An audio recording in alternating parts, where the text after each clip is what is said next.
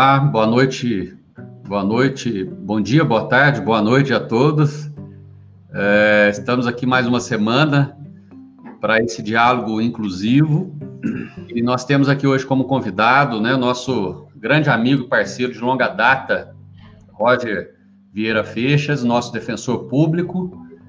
Vamos aqui compartilhar é, alguns assuntos é, complexos, mas de interesse de toda a comunidade mas antes de passar aqui e iniciar esse diálogo, eu queria é, saudar a nossa diretoria da PAI de São Lourenço, né, em nome do nosso presidente Cadu, da nossa vice-presidente Cláudia, todos os demais membros da diretoria, todos os profissionais uh, da área clínica, da, os nossos professores, professoras, todo o pessoal de apoio administrativo as demais APAES de toda a região também que tem nos acompanhado, tem participado desse debate, toda a sociedade são lourenciana e de toda a microrregião, gestores.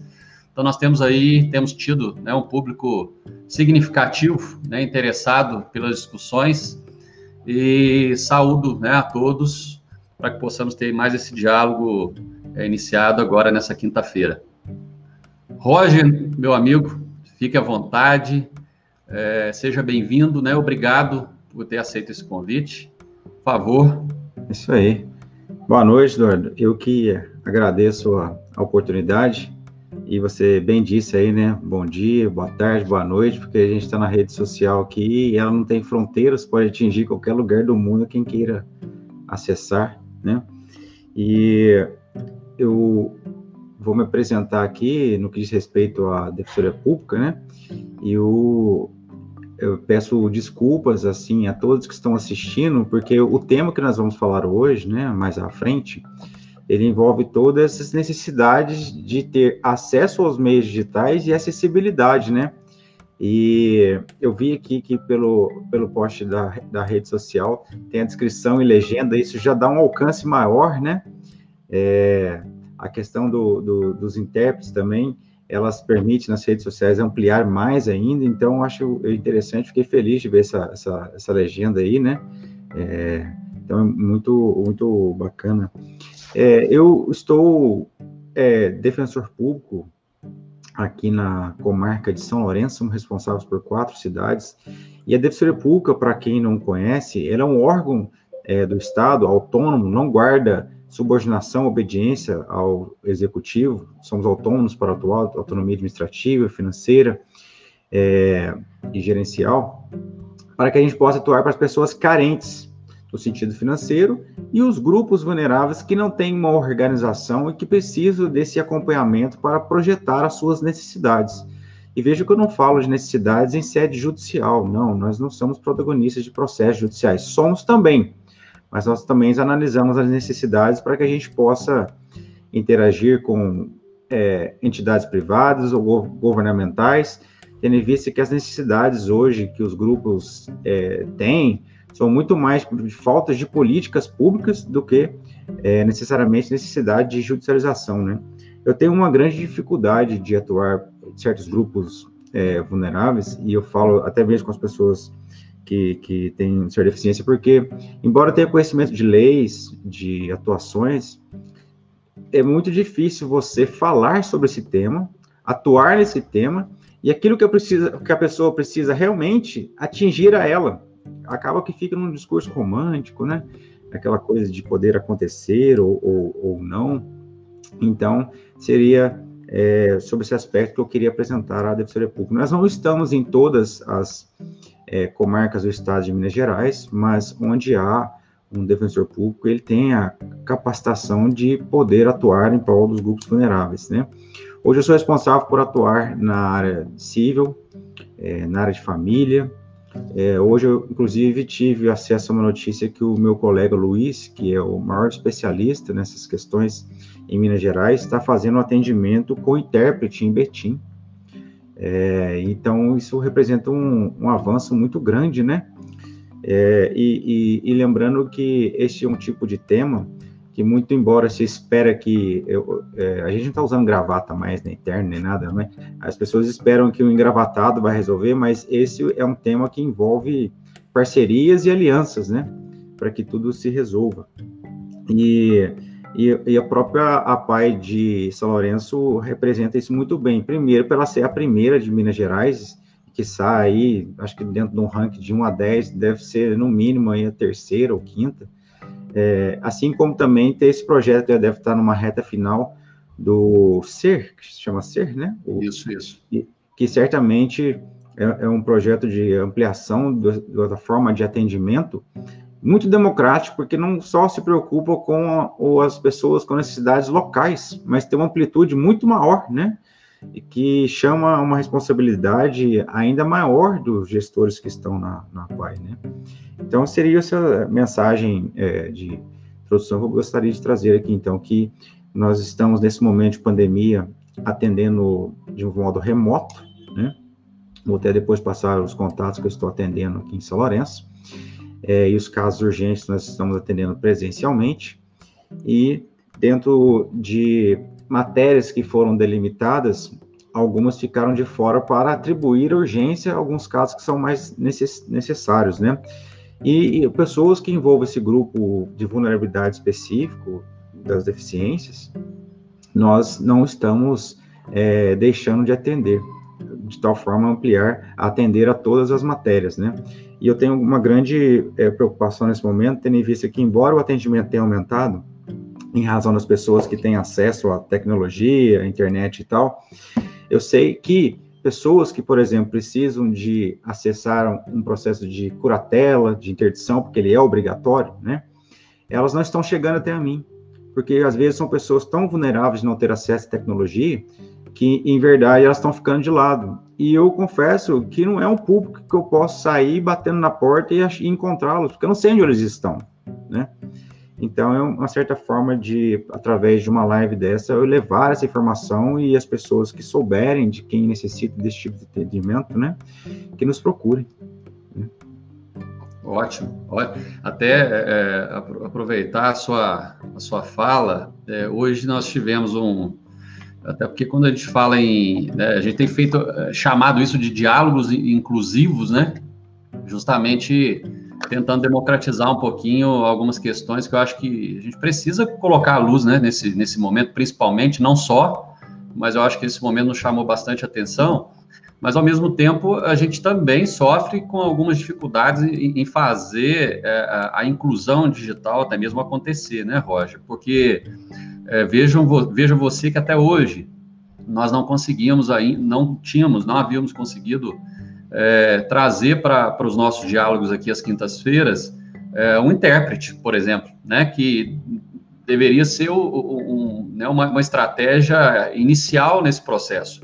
Mas como a gente está também num município é, é, né, do interior, um município ainda com as suas dificuldades, para que isso seja é, um padrão é, inclusivo, né, já inerente a, a, qualquer pensamento né, dentro da sociedade, a gente também encontra dificuldades para que isso aconteça com maior facilidade. Mas, aproveitando a sua fala, graças a Deus, né, aí num, num esforço grande, a partir da semana que vem, né, no diálogo da, da quinta-feira da semana que vem, a gente vai passar a contar é, aqui com o intérprete também nos nossos diálogos. Então, ou seja, a gente vai conquistando né, e dando um passo também é, difícil, né, mas a, a cada dia para tentar democratizar né, a maior amplitude possível esse acesso também de tudo que a gente está fazendo aqui.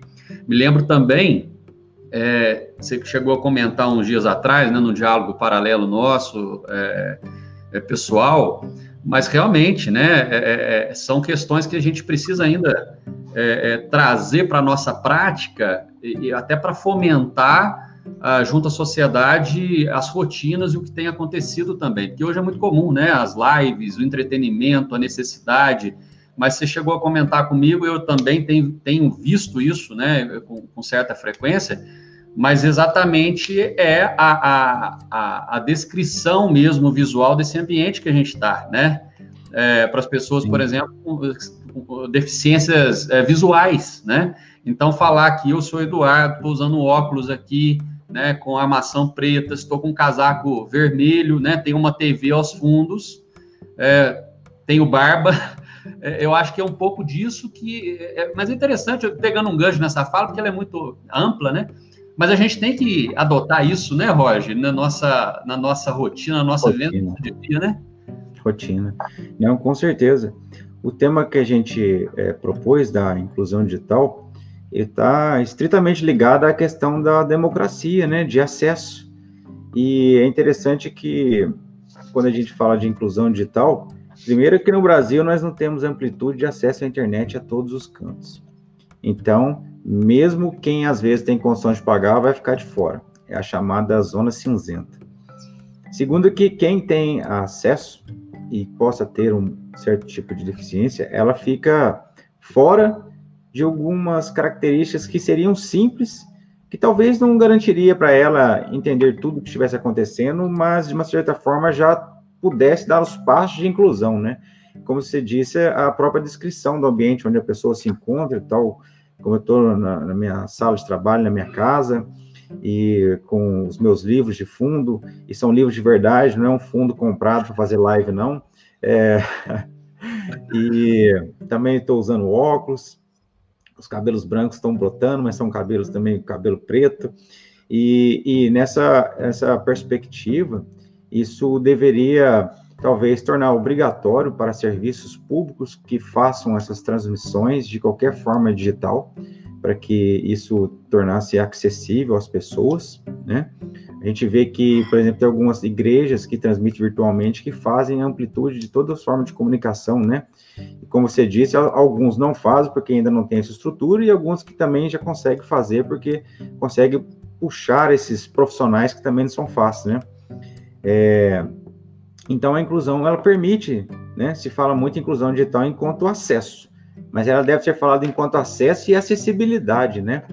É, como nós falamos aqui, os vídeos com legendas e os intérpretes, né? É, você pode ver hoje em dia que algumas páginas de notícias é, e outras formas de comunicação, em que além do texto, ela traz esses posts condensados em áudio. E esses áudios, então, também permite que as pessoas possam ter cognição daquilo que está acontecendo, né? Eu vejo também que muitas plataformas hoje em dia viram um clichê falar inteligência artificial, né, um chatbot, mas o, o chatbot ele pode ter é, a facilidade de comunicar com alguém ali que não tem a fala, mas de certa forma ele não tem ainda o mecanismo de transmitir áudio, né, que seria algo interessante é, a, a se pensar também. É, tem algumas plataformas que já utilizam como política também o que se chama de projeto para cego ver, né, que é tanto a descrição quanto é, outros meios para tornar é, é, acessível. E, e, vejam que isso, na verdade, é, muito se fala quando se pensa em fazer meios para tornar mais inclusivo serviços e negócios no custo. Mas isso hoje em dia não é custo mais, né? É algo que já tem que ser natural, naturalizado, porque a, a, a diversidade entra em qualquer forma de prestação de serviço, né? E isso é um impacto até mesmo na experiência do cliente, porque as pessoas que têm também uma deficiência, elas são consumidores, né? Elas são consumidores, inclusive com um nicho de mercado é, próprio, né? É, é, muito comum se imaginar hoje, ah, mas vai ter um nicho talvez para pessoas que não têm uma, uma condição, mas não importa, né? É, o nicho existindo e não existindo da mesma forma, a inclusão ela tem que existir, né?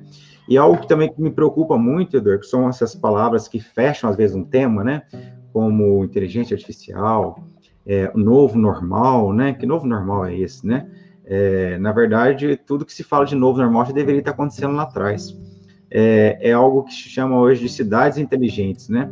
Ou smart cities, né? Que são essas cidades que vão, então, buscar automatizar muito dessas é, é formas de se viver, mas que não pode relegar as pessoas de acesso. Como eu disse aqui, e eu tenho uma grande preocupação, porque pessoas que precisam de mim não têm acesso à tecnologia, estão ficando de lado, eu não consigo chegar até elas, né? É, veja que interessante, por exemplo, também, que hoje em Minas já há uma delegacia virtual, né? É, diante da Lei 23.644, é, que instituiu uma delegacia virtual para denúncia de violência doméstica. Então, se de repente uma pessoa com uma certa deficiência entra nessa plataforma e ela não tem uma forma de interagir com ela, ela se torna vazia. Exato. Então, aí seria um local para ter todas as formas de acesso, né? parabéns, criaram uma delegacia virtual. É óbvio, a violência doméstica está aí, presente a todo momento, né? É, inclusive, ela é mais presente na camada com maior poder aquisitivo do que da menor. Da menor aparece mais. Inclusive, ali, de certa forma, apanhou, levou. Enquanto na, na, camada mais apoderada, vamos dizer assim, a violência doméstica ela é silenciada porque às vezes a mulher tem medo de perder a condição social e financeira que ela tem. Então é uma coisa mais silenciosa, né? E, e eu não consigo medir ainda assim para falar dessas questões que envolvam as pessoas vítimas, mulheres que têm uma deficiência, porque eu nunca me deparei com estudo, mas a, o fato de ter uma delegacia virtual mostra uma forma de incluir. Muito interessante, por sinal, né? Então, a gente vê que é, essa, essa inclusão digital, ela tem que estar é, presente, porque essa, essa forma de transportar os serviços para plataformas digitais, agora será quase que a regra, né? E o grande cuidado disso também, Eduardo, que me preocupa muito, eu vejo é, no serviço público, né, que tem um destinatário, quase que grande parte da população que tem uma certa deficiência, é que é possível, sim, e é necessário manter essa questão digital, mas também para um serviço híbrido, né, de atendimento pessoal, humano, do toque, do cheiro, né? Eu até falo, se algum dia eu ficar virtual, eu prefiro não ser defensor mais, porque se eu não atender pessoas e assim não olhar no olho dela e sentir a dificuldade dela, eu não vou conseguir me indignar mais. E o que me move é a indignação, né? A gente, de certa forma, se move em prol de grupos por conta da indignação, é óbvio, né? Porque senão você não se coloca no lugar da pessoa, você não sente a aflição dela, né? E vejam, na questão da inclusão digital também está a telemedicina.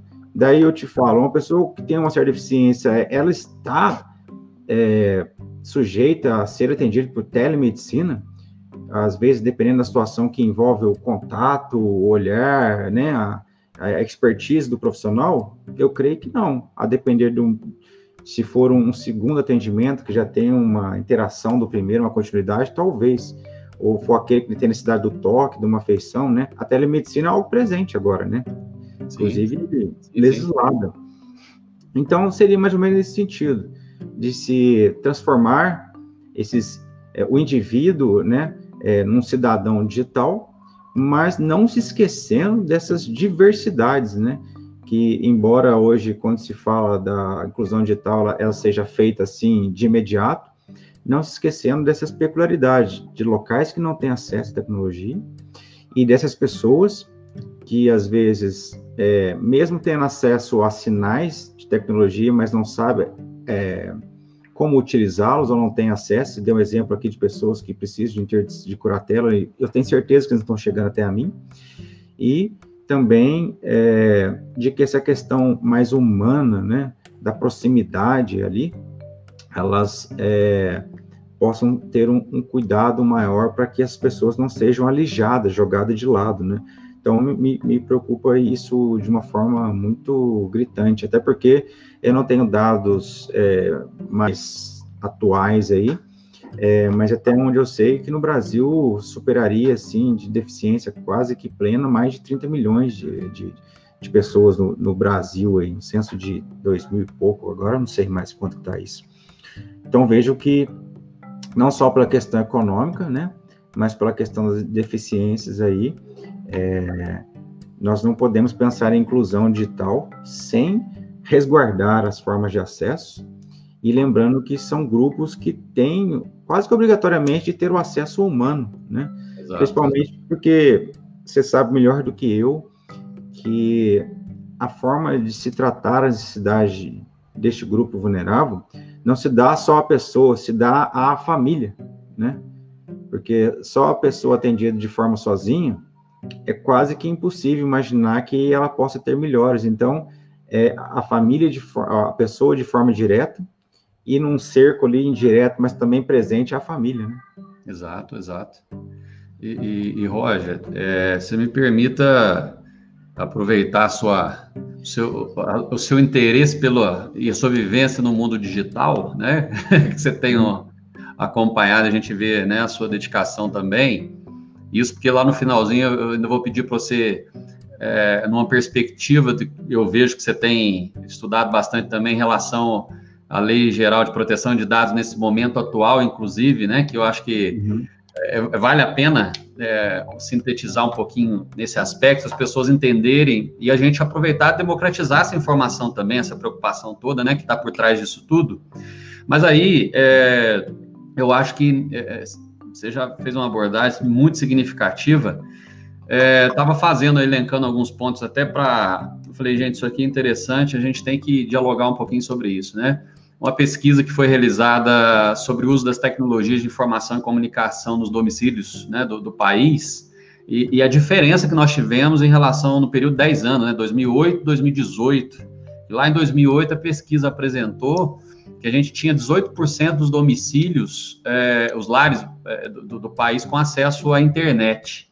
Em 2018, 10 anos, que relativamente é um período né, pequeno, a gente tinha já quase 70%, 67% dos domicílios com acesso à internet. Mas é, isso não quer dizer que os direitos né, é, foram igualmente aí distribuídos. Até isso você falou bem, a gente está no país continental também, e não, né, a gente também tem que, a gente fala país continent, dimensões continentais, mas a gente tem que ir afunilando, né, e chegando na nossa realidade, né, eu acho que a uhum. realidade, é, é, seja ela local, regional, estadual, mas a nossa realidade não é diferente, né, porque o que, que eu fico preocupado com isso tudo?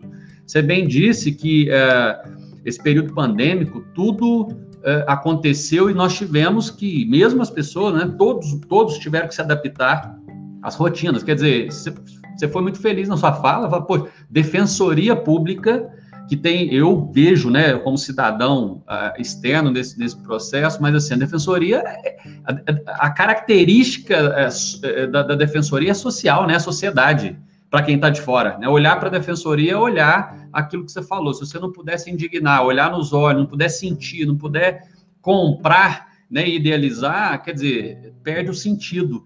Então, eu, eu, fico muito preocupado que parece que a gente está vivenciando um momento agora, é tudo muito, está sendo tudo muito naturalizado, né? É como se todos estivessem mesmo, é, né, no mesmo nivelado. horizonte, no nivelado, falar, olha, a condição de acesso que o Roger tem, que o Eduardo tem, é a condição que todos possuem de acesso às técnicas. E aí, falando de tecnologia de, de, de, é, de informação e comunicação, Muitas vezes também as pessoas só associam um viés desse, dessa discussão, que é o acesso à internet em si, né? Mas a gente está falando aqui da questão estrutural, da questão tecnológica, da questão de acessibilidade desse processo, né? De outros viés que, que nesse contexto também tem a sua implicação. Então, parece assim: o que, que, que, eu quero dizer com isso? A gente é, começa a normalizar todos os processos. Então, eu quero comunicar né, seja com sociedade, com grupos ou com ah, parcela da população, eu nivelo por alto e trato todos uh, da mesma forma, como se aquela informação, e a gente está falando de, dos desafios, né, a temática até que você propôs, é porque é, do outro lado a gente tem exclusão digital e que está aí também é inerente a. A gente pode fazer um, um, né, uma, uma, uma referência direta a, a, um desenvolvimento social, né? A, a, melhoria da qualidade de vida desse cidadão, dessa pessoa, dessa família, dessas pessoas. Então, parece que no Brasil está um momento, tá um momento é, é estranho, difícil isso. Você tem visto isso? Tem... É, na, na verdade, a questão da pandemia é global, né? E nós temos no Brasil uma mania de apegar, assim, às vezes, aquilo que parece que é o, é o, modo mais fácil, né? E às vezes, quando você cria um clichê assim, ele se distribui Exato. e não se reflete sobre aquilo, né? Então, na verdade, essa tentativa aí de se digitalizar tudo, ela acaba, assim, excluindo muito as pessoas, né? Também inclui outras que não estavam, é óbvio, né? É, melhora muito, mas é sempre necessário ter alguém para colocar o dedo na ferida e mostrar que nós temos diferenças das mais diversas formas. Uma pessoa que possa ser altamente aí com condição financeira, dependendo do lugar que ela for morar, não vai ter acesso à internet. Então, né, é, não tem o porquê. Ela, ela tá, ela tá fora. Ela tá fora. No julgamento recente, o, o, ministro Gilmar Mendes disse que a pessoa que não tem acesso a, a meios digitais, ela é um excluído, né?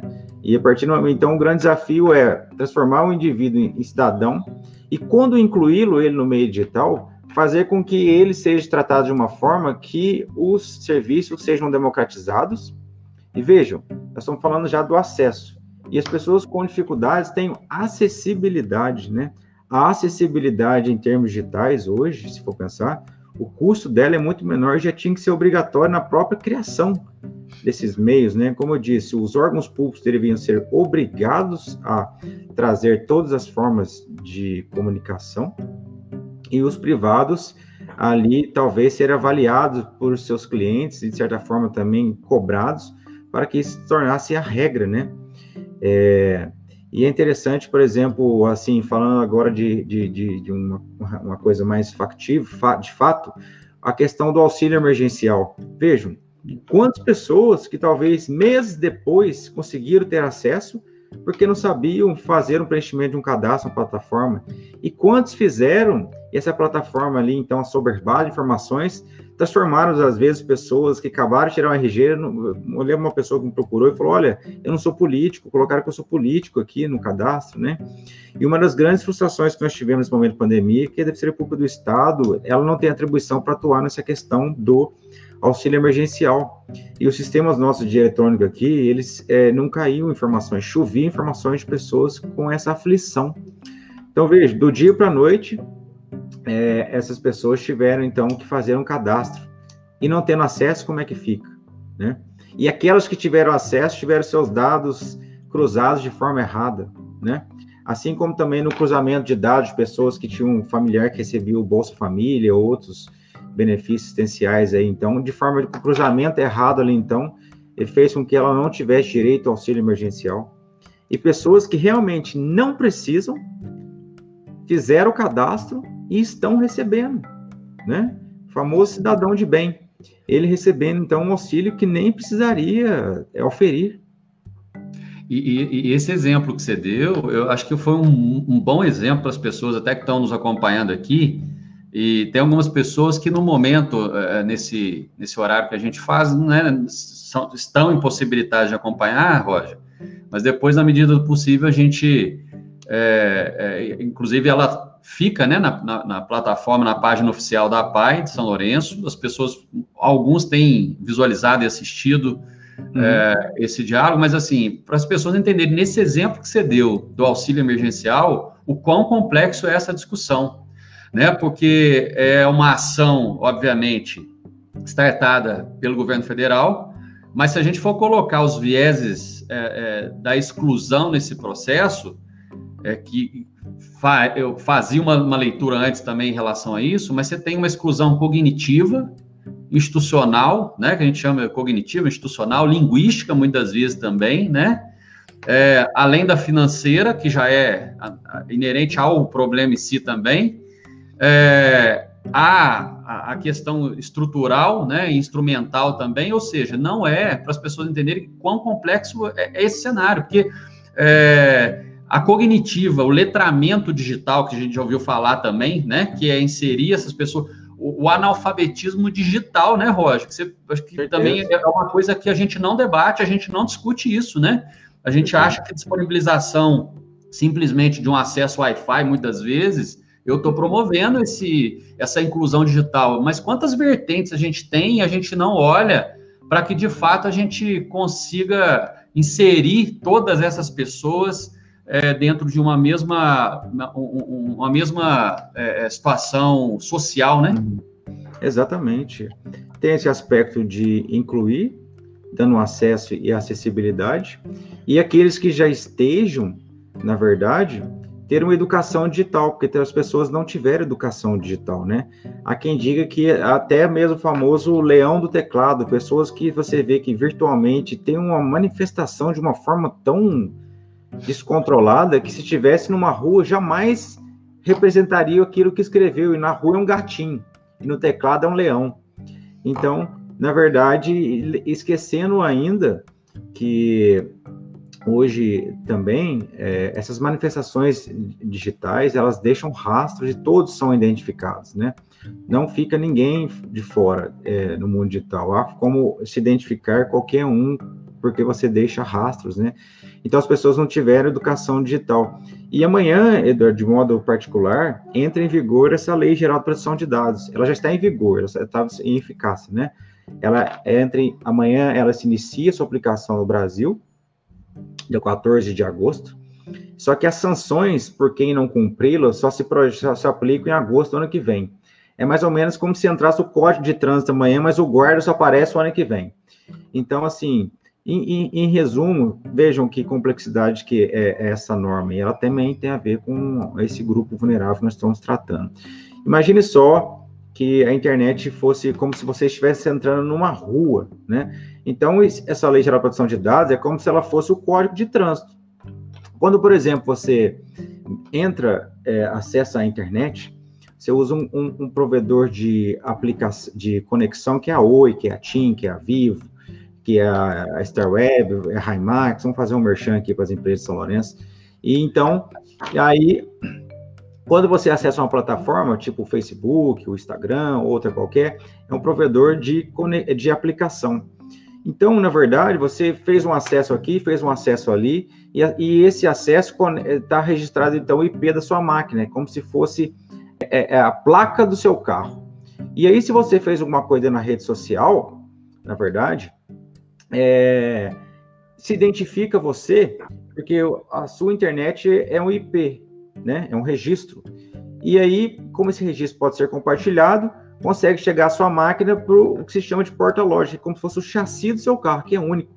Então, ninguém, todos que fazem algo na internet, pode ser registrado. Você tem o seu chassi lá. E por que, que eu estou dizendo isso? Porque amanhã entra em vigor essa lei da Lei Geral de Proteção de Dados, ela tem a ver justamente com isso. Quando você, é, os seus dados entram nesse campo, nessa, como se fosse essa rua virtual, então, quando você acessa uma plataforma, está ali identificado todos os gostos do Eduardo, o perfil do Eduardo, onde a, a, localização, o que ele busca pela internet. Então, é, quando você, por exemplo, acessa uma página aqui, vai aparecer tudo segmentação de propaganda de acordo com aquilo que você gosta, de acordo com aquilo que você procurou. E tem muitos serviços e produtos que são ofertados hoje, de acordo com a análise disso, eles podem inclusive te excluir então, por exemplo, vou dar um exemplo bem rápido aqui para depois a gente voltar para esse grupo aqui. O Uber, ele é um meio de acesso a transportes, né, por aplicativo, e ele, por exemplo, não garante acessibilidade. Já está uma falha do Uber. Ele não tem a opção de falar, olha, eu quero acessar o Uber, quero sair de um bairro até um bairro X, me dê um custo. Aí ele vai te dar o custo, o tempo, o motorista mais próximo, mas ele não te dá a opção de acessibilidade, então já falha aí. E então vejo, ele já exclui, né? E ele faz o seguinte ainda, ele busca ter acesso ao seu nível de bateria para dar um preço de acordo com o nível da sua bateria. Se ele tiver baixo, o preço é mais caro, se tiver bateria cheia, é mais barato, porque daí ele sabe que se tiver vazio, você não tem um plano B. Então veja como é que essa lei é importante. Ela vem de tal forma a permitir que não se faça exclusão de serviços, né, pela internet, de produtos, de acordo às vezes com uma categorização. Por exemplo, a hora que eles verem que o IP do Roger está procurando algum produto, algum serviço, e vê, olha, o Roger tem uma deficiência, o Roger tem, é negativado, então não oferte esse produto serviço para ele, já exclui automaticamente. Então, até que se eu for aqui no Google e você for no Google, se eu digitar uma pesquisa que vai ser uma resposta para mim e uma resposta para você. Então, vejam que é necessário incluir as pessoas nesse mundo digital, dar educação digital, garantir acessibilidade para que tudo se democratize, porque senão a gente vai ficar nesse momento que a gente vive, né? Em quase todos os setores, em quase todas as conversas, há uma polarização, porque ninguém procura, às vezes, compreender o que significa inclusão digital, ninguém procura saber o que significa cidade inteligente, ou, ou, ou, diversas outras situações. Então, é importante ter juízo crítico de tudo, né? E essa lei que vai entrar em vigor, ela, é, ela é muito é, importante, é, porque ela vem, então, a, a, tirar, então, essas formas de se excluir. Toda pessoa agora vai poder se reportar uma rede social e falar assim, quais são os dados que você tem em relação a mim e como que você os categoriza. Tem os chamados dados sensíveis, que diz respeito à religião, convicção política, é, inclusive a, a, a, questão de um banco de dados não poder transferir aquilo que ele tem de você para algum outro, né? Porque a depender da situação, vai, pode ficar caracterizado ali, então, que você não tem acesso a um serviço por causa da sua deficiência, né? É, há estudos que falam que essas empresas é, fintechs, que são bancos digitais, elas configuram o preço de juros de acordo com onde você mora. Então, se você for um milionário, mas morar num bairro que a inadimplência é alta, o juros para você é caro. Veja, só porque você está no local. Então, a partir de amanhã, as pessoas vão ter esse mecanismo a mais para fazer essa escada que a gente está falando aqui. Primeiro, ter acesso, né? Segundo, garantir acessibilidade. E terceiro, poder abordar quando você imaginar que um serviço está sendo excluído é, para você, para que você possa saber o porquê aquilo está acontecendo, né? Então vejam que é, é, o mundo digital ele é, ele é muito complexo e ele tem essa necessidade de ser democratizado. É um trem bem louco, viu?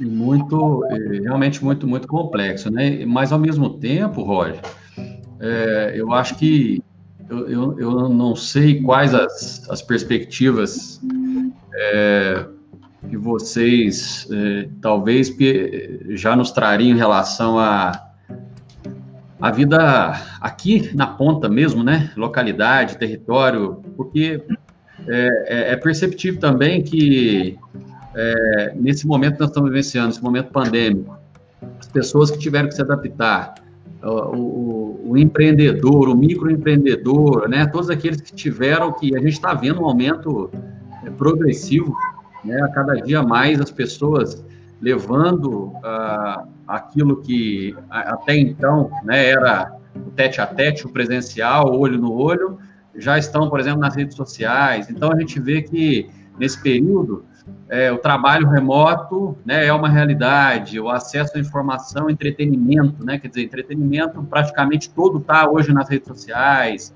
a utilização dos serviços, né, que você falou, o, a utilização de aplicativos é, é de mobilidade é, é, uma realidade, mas o, os aplicativos também é, delivery, né, é, para as pessoas que puderem evitar nesse momento se deslocar, ou seja, acaba que para esse grupo de pessoas, é, esses, esses exemplos é como se fosse uma, uma espécie, são pessoas que têm uma possibilidade de proteção exclusiva, né? Porque elas uhum.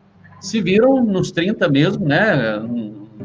Bem no ditado é, conhecido, mas ao mesmo tempo é, a gente tem no outro lado aquelas pessoas que não vivem essa mesma realidade. São pessoas que, obviamente, não vão se adentrar na possibilidade de um trabalho remoto, são pessoas que estão no dia a dia mesmo, né, na linha de frente, são pessoas que é, não têm a possibilidade de, de, pela questão social, de usar um aplicativo para pedir algo, né, delivery que seja, não vão utilizar um aplicativo de mobilidade, mas, ao mesmo tempo, a gente está no período aí, né, é, que um período trans, um período que a gente vai vivenciar também pós-pandemia, né? Enfim, é, é, eu acho que as pessoas, é, o, o, microempreendedor que seja, pessoas envolvidas no processo, precisam se atentar para isso que nós estamos dialogando aqui, é, iniciar essa discussão, iniciar essa reflexão, porque para aquilo que a gente também, paralelamente, a gente escuta, né, que a gente vai passar por um período aí já de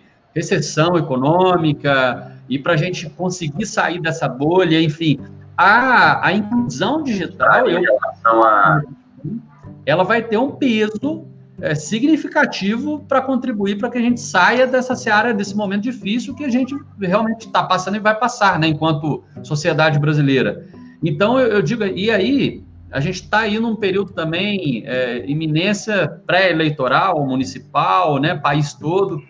Quer dizer, é, como você falou lá no iníciozinho, é, isso deve ser ampliado no sentido de transformação de vida, de qualidade de vida, de impacto social, né, é, é, de política pública mesmo, de fato, que não, não se né, se, se, se é, é, resume simplesmente na conexão.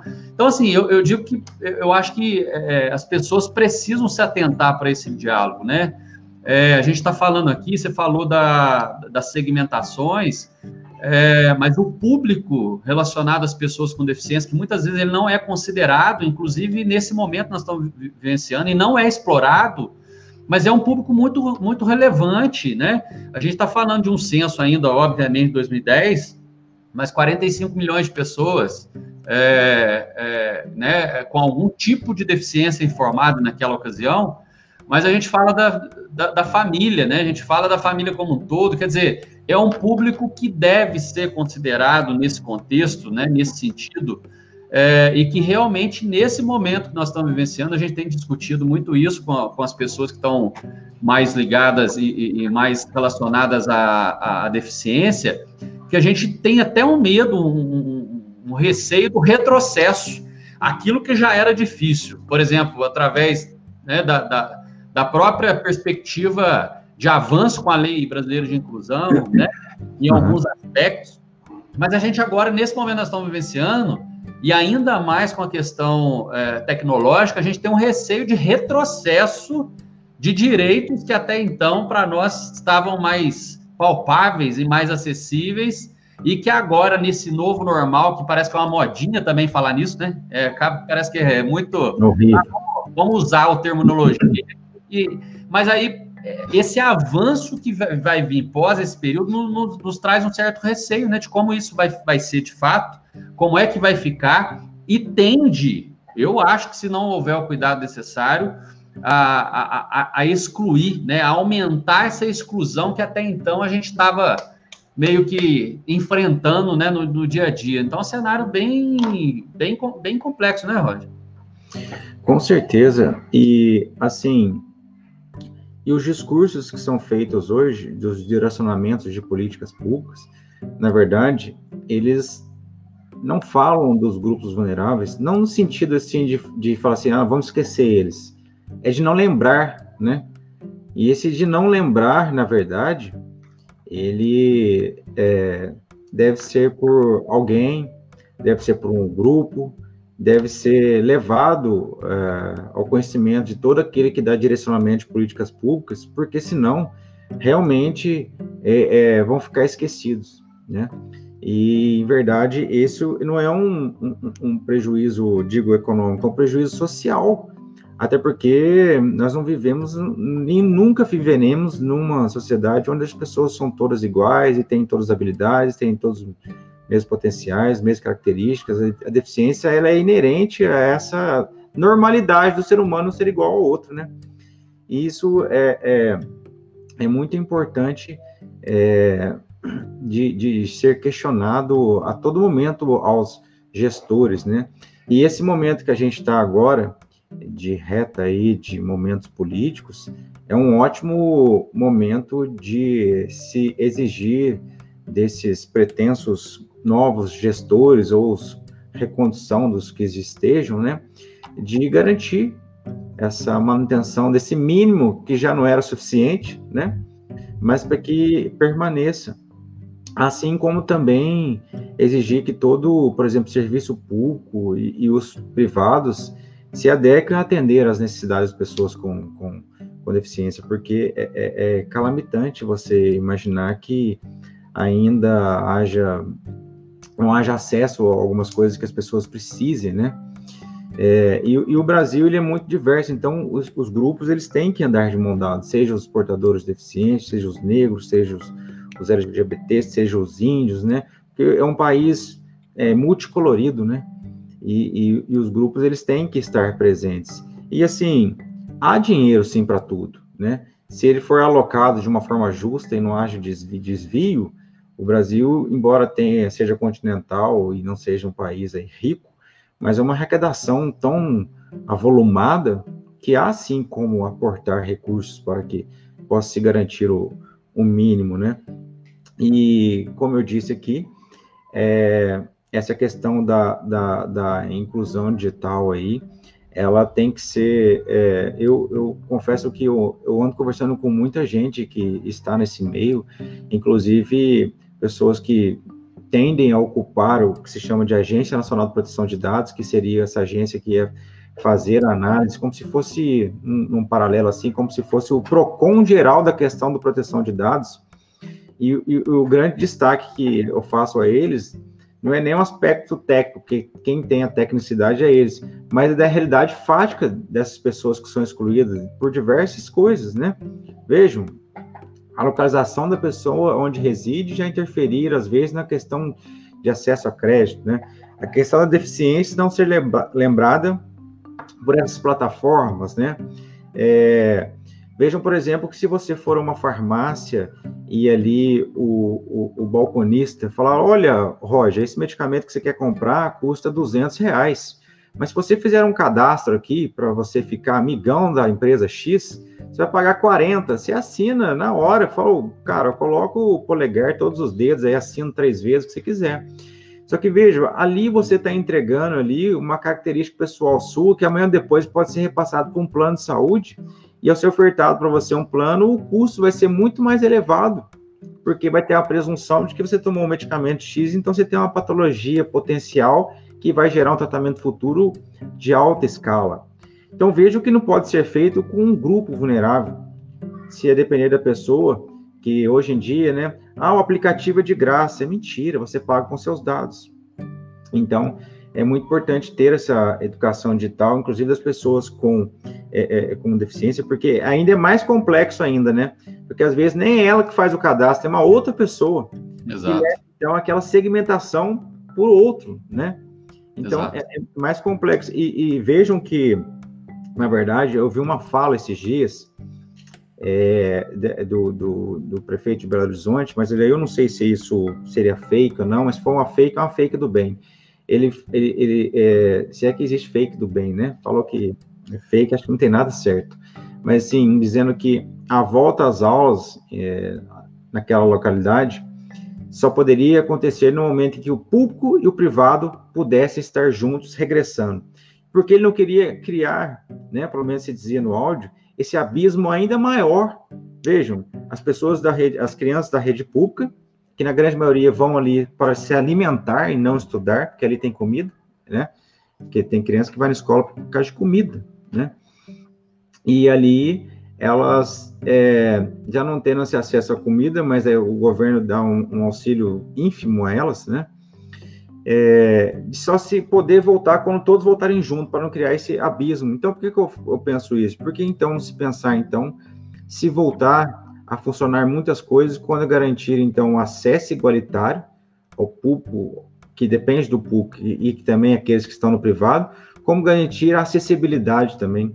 É, a acessibilidade não deveria ser algo pedido, deveria ser natural né? Exato. Esse é algo natural, por, por, por natureza das pessoas, né? E isso é um absurdo de ter que ficar sendo lembrado. Então, vejam, eu, aí você pensa, mas como é que a gente vai mudar uma cultura dessa, né?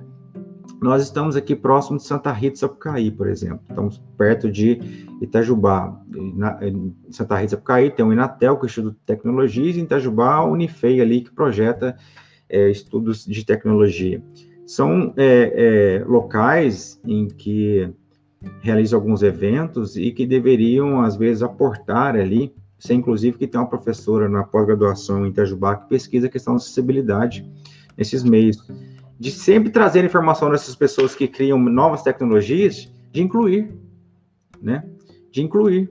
É, e se isso fosse já feito lá desde o início, Vejam, o acesso estaria junto da acessibilidade, né? Então, é, é, algo então a se pensar, de se estar presente nesses locais para que sejam lembrado tudo, né?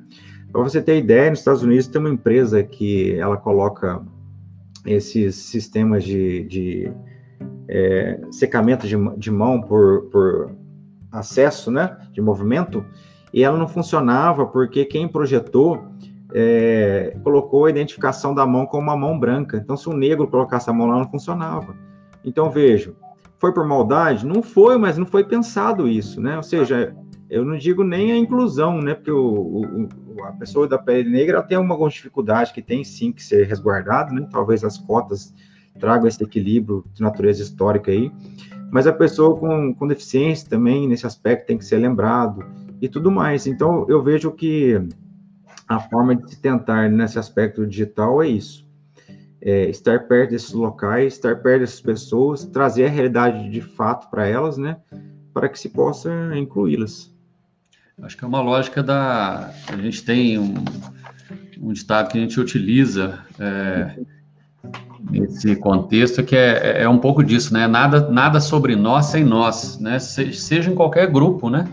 Social. Né? Não dá para você pensar qualquer é, política pública que seja, mas qualquer ação, se as pessoas realmente que tiverem é, e terão impacto com, a, com, aquela ação não estiverem envolvidas e forem partícipes né, no processo até de construção, né? É, nesse contexto. E aí, é, eu acho que esse exemplo da, da educação que você deu de, de, de Belo Horizonte, tinha, tinha lido muito brevemente essas notícias diárias e tal. Eu tinha visto até uma, uma ação civil da Defensoria Pública da União em algum momento em relação à, à questão educacional mesmo, né? É, nesse sentido de, de igualar os direitos em relação à educação pública e educação privada, né? Porque a gente tem hoje a gente está vivenciando isso, né? Educação privada, muitas vezes, independente de qual, é, de qual, qual seja a sua, a sua condução, mas com as suas diversas possibilidades e plataformas né, de, de utilização, e muitas vezes a, as demais aplicações em relação à educação pública, é, com todo o esforço, né, descomunal, inclusive, dos professores, porque também é uma realidade que é, tiveram que, poxa vida, né? É, se, se, adaptar, quer dizer, é, sem curso de edição, sem curso de, de, de, de, de qualquer outra área tecnológica, mas é, se esforçando muitas vezes para prover é, presencialmente ou levar até esses, né, esses alunos em casa o acesso. Quer dizer, só aí a gente vai ver a diferenciação, né? Um, você tem uma baita de uma plataforma é, com todas as possibilidades aí tecnológicas acessíveis por um grupo, e em outra, é, outra vertente você tem aí né, um esforço grande para que isso aconteça de forma é, a ser palpável né, e de acesso real às pessoas. Então eu falo que é, se a gente não, não considerar isso tudo, parece que quando a gente está falando aqui é, de, de, de, inclusão digital, parece que é uma coisa muito distante da nossa realidade. Não pode ser, né? A verdade é essa. A gente está falando aqui no município do sul de Minas, né? nós estamos dentro do estado, nós estamos dentro do país, isso tem que ser real aqui no nosso dia a dia, tem que ser real nas nossas relações, tem que ser real na nossa prática, tem que ser real né, na, minha, na minha atuação diária, né, na sua, de quem está nos ouvindo, de quem está nos vendo, enfim, é porque senão fica cada vez mais distante. Ah, o, o, governo vai acontecer, porque o governador, porque o presidente, porque. Não, não. Né? Isso, esse diálogo ele tem que acontecer. Quer dizer, essa inclusão cognitiva, né, que hoje a gente tem essa exclusão cognitiva, é, até mesmo do letramento, é, da, do manuseio, né, porque não adianta eu ter o que se mostrou no início, não adianta eu ter um equipamento, eu ter um smartphone, ou eu ter um computador, eu vou, eu vou ficar muitas vezes aqui, né, é Facebook e Instagram, Facebook Instagram, quer dizer, é muito além disso tudo que a gente está vendo, você abordou e falou algumas questões que as pessoas acham que até mesmo que não que, que é, é fake, fala não, ah não, existe um mercado paralelo de, da, que trata as nossas informações, ou que existe, existe, né? Quando eu, eu e eu vou te dar um, um exemplo aqui. É, na verdade, todos, tanto é que se você pedir para essas plataformas encaminharem é, o seu banco de dados, ela vai encaminhar e ali vai estar toda a segmentação que ela tem a seu respeito, né? E a partir disso ali, ela te personifica digitalmente e te encaminha tudo aquilo, aquilo que ela entende que você quer. Eu, durante a pandemia aqui, eu, eu me recolhi mais e aí eu comprei um curso de é, barista online aqui, eu estava fazendo o curso. E agora, tudo que eu faço quando eu entro na internet só fala de café. As pessoas que sugerem para que eu possa seguir são pessoas que mexem com café. As pessoas, tem algumas pessoas me procurando que mexem com café que eu nem conheço. Então, já estão me colocando num funil. E tem um, um, um método que chama Ocean, que as plataformas usam, que elas passam a coletar todos aqueles seus dados e a partir disso, ela faz uma análise psicossométrica sua e tem os seus dados ali, então, sabendo o que, que te encoraja, o que, que te dá medo, o que te dá alegria, o que te dá tristeza. E a partir disso aí, ela passa a mandar, é, de acordo com aquilo que é de interesse de segmentação comercial, tudo aquilo que, que, o Eduardo vai consumir quando ele estiver alegre. Sei lá, camiseta do Atlético Mineiro. É, que, que ele tá triste lá quando, enfim, de acordo com essa necessidade, então ela passa a segmentar você. Então você vê que muitas pessoas vezes ficam falando alguma coisa que parece que está numa bolha porque recebe uma informação de natureza política só de um aspecto. Sim. E você fala, nossa, mas espera aí, né? Tem um, uma posição A, tem uma B para você chegar numa C, né? De acordo com as duas. Então eu vejo que tudo fica muito polarizado, né? Inclusive se fala que algumas eleições ao redor do mundo, exemplo Estados Unidos, a saída do Reino Unido do, da União Europeia, se deram justamente por isso porque pegaram essa segmentação dessas pessoas e já sabiam o que dizer para elas para influenciar na escolha. E isso é muito factível, Eduardo. Eu já fiz isso na Defensoria Pública algumas vezes, com perfis de rede social aberta, e isso foi fechado já. É, uma universidade na Inglaterra tinha esse link aberto que você colocava ali os dados da rede social da pessoa e ela dava ali um perfil dela. Olha então foi muito interessante, né? Eu depois eu peguei o consentimento das pessoas porque algumas pessoas que eram muito incisivas, assim, bravas, sabiam o que queriam, eu deixava é, elas colocarem o que elas queriam e a partir disso aí a gente ia lapidando até fechar um acordo. Aquelas que ficavam em cima do muro, a gente já trazia uma solução e a partir disso aí elas aceitavam. A margem de conciliação e acordo superou e muito as expectativas, porque eu sabia o que eu falava de acordo com a personalidade dela. E agora você imagina que essas plataformas podem fazer de acordo com aquilo que elas sabem que você quer. Poxa que ela tem uma identidade digital sua, né? Vejam, a rede social acha que agora eu sou um fazendeiro do café, né?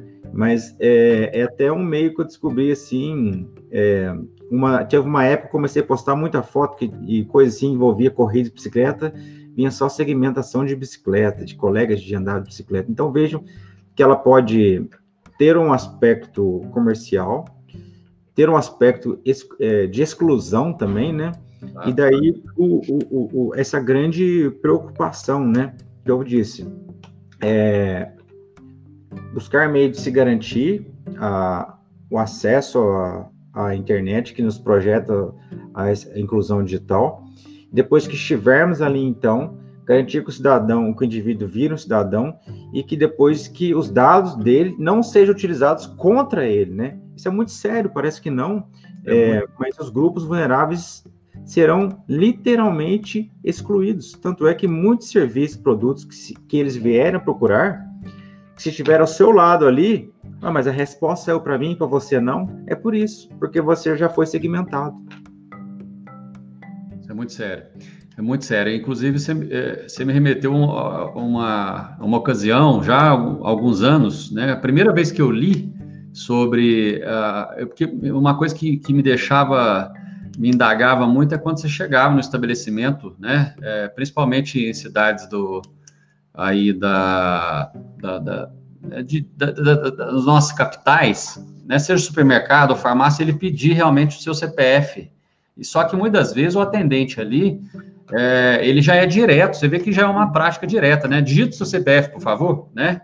Quer dizer, ele nem pergunta para você, é, se você quer ter o acesso ao desconto ou não, né? Uma, isso é, já é uma conduta né, é automatizada ali. Uhum. E uma vez, eu, foi a primeira vez que comecei a ler sobre isso, Roger. Eu confesso que eu fiquei meio revoltado, né? E em uma ocasião cheguei e, e quando ela falou, digita seu CPF, por favor, eu perguntei, falei, mas para que, que você quer meu CPF? E aí ela falou, olha, digita seu CPF eu falei, olha, aí eu comecei a falar, falei, olha, eu sei que com o meu CPF vocês vão fazer, vocês, vocês vão disseminar isso, vocês vão vender. Comecei a falar algumas coisas que eu tinha lido exatamente. E aí, obviamente, que né, depois eu até pensei, ah, eu, eu não tinha nem que ter falado com ela, porque ela, ela era atendente ali, né?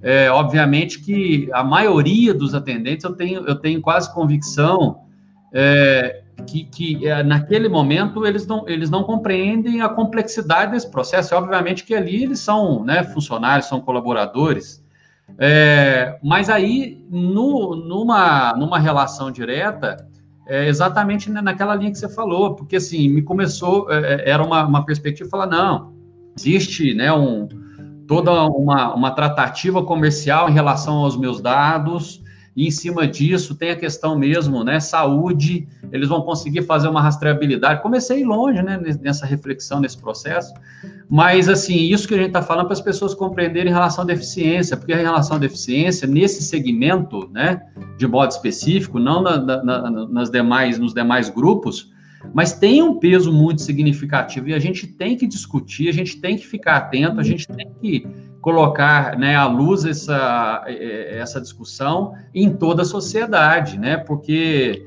a gente está aí, né? A gente vivencia o dia a dia, a gente se relaciona, a gente está, a gente compra, a gente vive, a gente... então realmente é um, é, é um, um, cenário bem, bem complexo, mas eu, eu sinto ainda, né, que precisa democratizar essa discussão é, junto à, à, à, sociedade, que parece que é um pouco distante ainda, né, Roger, essa, essa temática, né? Parece, eu sinto isso, né? Não sei se, se ela você... É, ela, ela é muito... As pessoas que... O grande dilema, na verdade, também, é que as pessoas que estão à frente de discussões de inclusão digital e tecnologia é, tenham debates interdisciplinares porque as pessoas de tecnologia não são afetas às relações humanas. Tanto é que eu vou fazer só uma comparação aqui. Do, dois mercados que explodiram na quarentena: venda de bicicleta e venda de games. Ou seja, pessoas que conseguem encarar a quarentena trancadas em casa e pessoas que querem liberdade.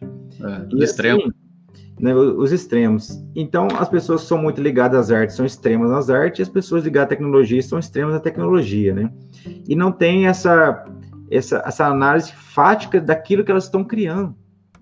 E, consequentemente, o que vai acontecer.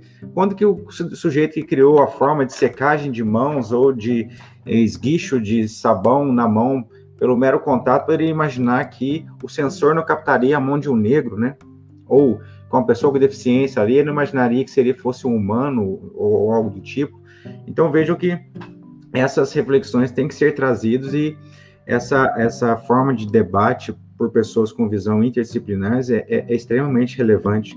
Por que, que numa lei que estipula a forma de regulamentação de uso de plataformas, não se lembra da necessidade de atenção às pessoas com certa deficiência? Se você for hoje no site do Airbnb lá, ele não oferta você casa com acessibilidade. E é uma plataforma que, na verdade, vejam, ah, mas eu não sou proprietário de um imóvel, faço a gestão, mas não importa, você tem que incluir um percentual dentro da sua gestão que garante em qualquer localidade você tem acesso, né? Essa, essa forma de, de, de inclusão, né? Assim como um hotel, quando abre as suas portas, tem que ter esse acesso, uma, uma pensão ou algo do tipo, né? E, e São Lourenço, de modo específico, ela tem uma obrigação, eu penso que um pouco maior do que as outras cidades, porque tudo que se fala aqui se fala em termos de regionalidade. Então, ela tem que ser um exemplo para isso, né? E, inclusive, é, nesse aspecto de, de, de, de, de saúde, no sentido de que se for, por exemplo, coletar dados que sejam para menos para que se possa direcionar políticas públicas em prol de, dos grupos, né? É, às vezes pode ter falta, por exemplo, de um medicamento e excesso de outro, né? Então, às vezes uma plataforma com dados pode mostrar então como direcionar a política pública, né? Muito embora na prática falte tudo para tudo, né? É, então, é essa essa preocupação. Eu acho que estar em locais de debate de tecnologia e trazer esse aspecto de, de, de aspectos fáticos e a, a visão mais humanista é que vai fazer com que essas pessoas tecnicistas criem meios para que se possa dar acesso e acessibilidade, né? E olha como é que as coisas são bem próximas. Eu falo que essa regionalidade nossa aqui é muito rica, né? Em Santa Rita, que está sendo desenvolvido o 5G, uns locais, né? Inclusive, se o Trump souber, ele vai querer jogar uma bomba em Santa Rita, porque lá é desenvolvido com patrocínio da China, da Huawei, que é a empresa mais odiada hoje pelos Estados Unidos. É a, a tecnologia de 5G com maior alcance. Uma torre ali dá alcance de 50 quilômetros. Então, vejam que 50 quilômetros, é ali, inclusive, com teste já de acesso à zona rural, a gente pode imaginar que pessoas que tenham não acesso à internet na zona rural vão passar a ter. Inclusive pessoas que tenham deficiência, que às vezes, por algum motivo, por exemplo, deveriam ter que vir à cidade para serem atendidas e numa telemedicina aí, lógico, e, que em atendimentos posteriores, não no primeiro, né? Eu, eu sou, eu tenho um amigo que trabalha com telemedicina e eu não cheguei a conversar com ele a respeito do assunto, mas eu acho que para esse tipo de grupo vulnerável, a não ser que já tenha um quadro, ou seja, uma continuidade de tratamento para que esses atendimentos sejam realizados, que eu não consigo imaginar, não consigo imaginar mesmo a telemedicina nesse aspecto. Essa mas é, é isso. É, é uma, é uma realidade que, inclusive, está acontecendo com a rede de cuidado, sabe, nesse momento. Mas isso que você falou, a rede de cuidado, embora até porque por uma questão até de vulnerabilidade em relação a, aos grupos de risco, né? Porque a grande maioria, a grande maioria das pessoas com deficiência sempre tem alguma comorbidade associada, né? É, mas já tem um vínculo também, né? Você falou, não está sendo o primeiro atendimento. Né? Existe ali toda uma história é, e uma, uma relação, né?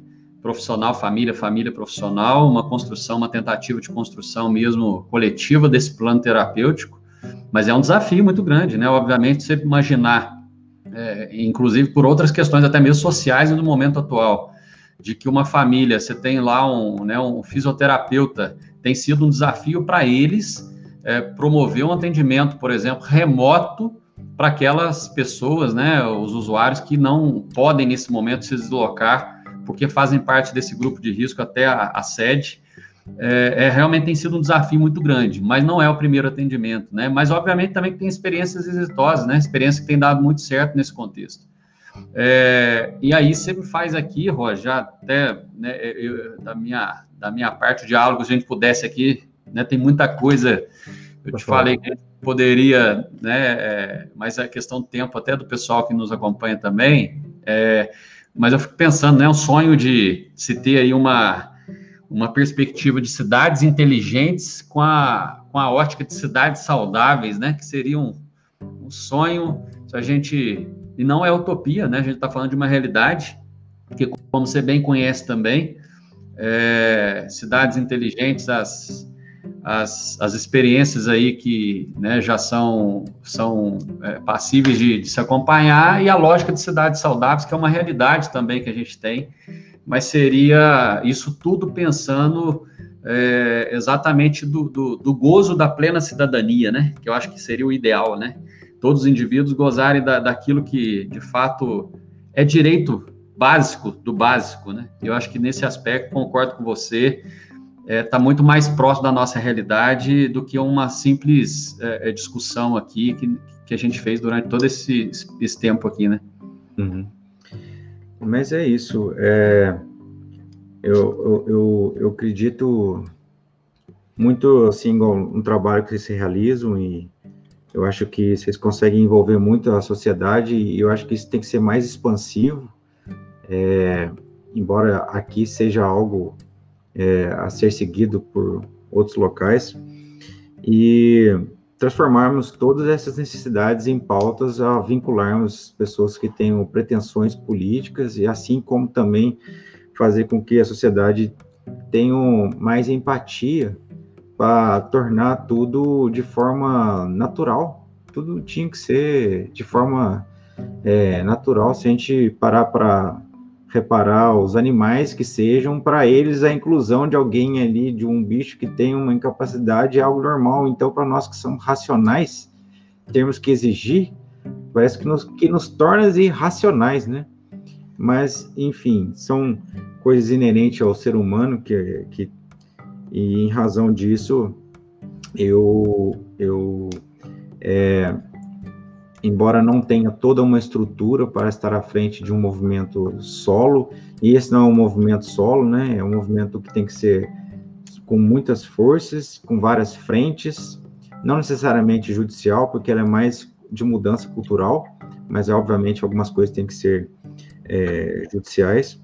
E coloco a, a, sempre à disposição e, e, sempre confessando aqui da minha grande dificuldade que eu tenho de transformar aquilo que eu conheço em forma de lei em algo que possa, você que escutou nossa fala, falar assim, caramba, amanhã eu vou fazer isso porque é, eu entendi o que ele falou.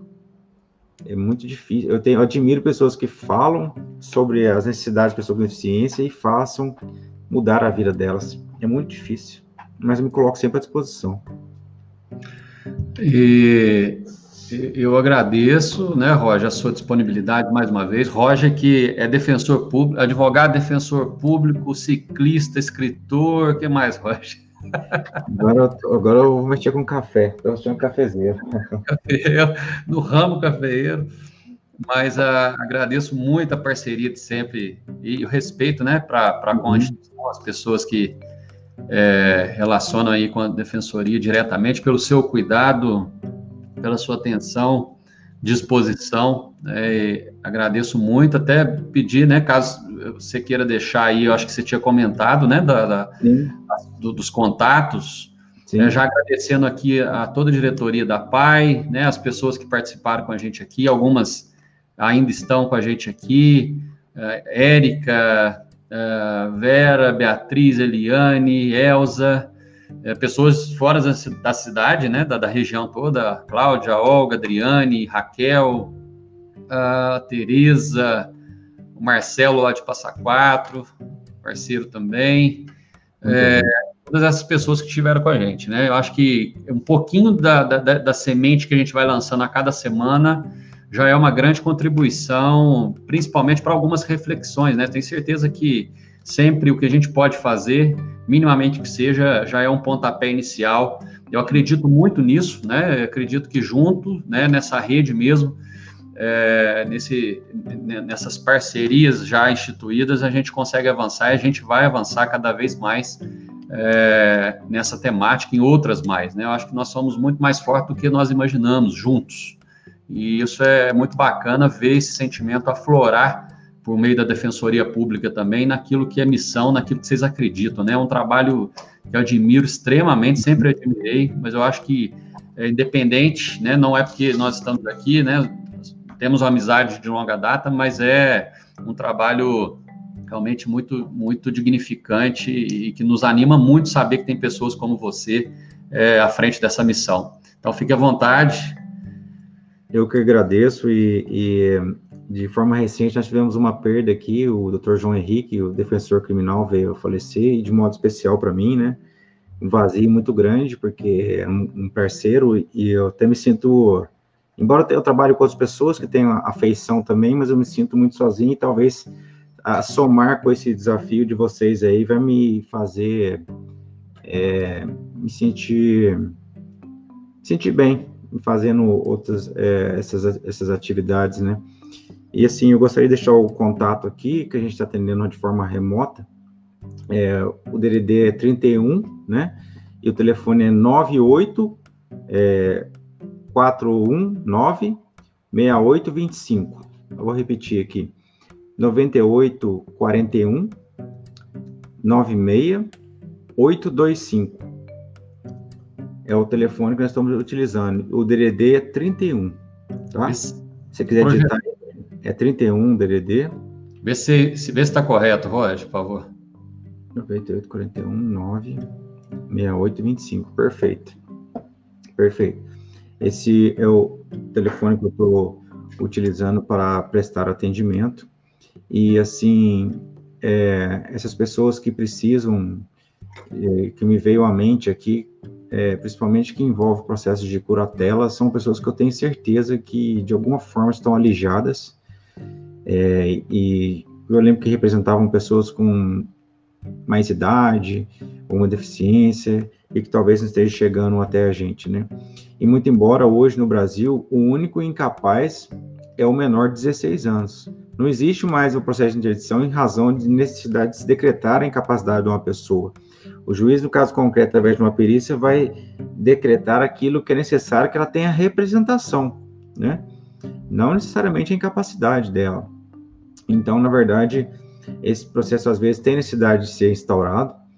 Inclusive, é, aqui com um aspecto de educação e direitos, na verdade, o INSS não pode exigir a interdição para habilitar um requerimento de um pedido, isso é uma violência é, muito grande contra as pessoas, né? É, ter necessidade de interditar ela, nomear um curador para que possa viabilizar um benefício, Talvez eles façam isso por uma cautela, para evitar fraude, ter uma representação, mas uma procuração feita em cartório já deveria resolver isso. Mas o contato está aqui e para outros atendimentos que se fizerem necessário a gente puder, estou à disposição e, e agradeço. Roger, obrigado mais uma vez. É, boa noite a todos aqui. Bo bom dia, boa tarde, boa noite, né? boa madrugada. A gente não sabe a hora que o pessoal vai visualizar, é, mas mais uma vez, obrigado mesmo pela parceria de sempre. Né? Conte conosco também, contamos com você. E forte abraço a todos aqui.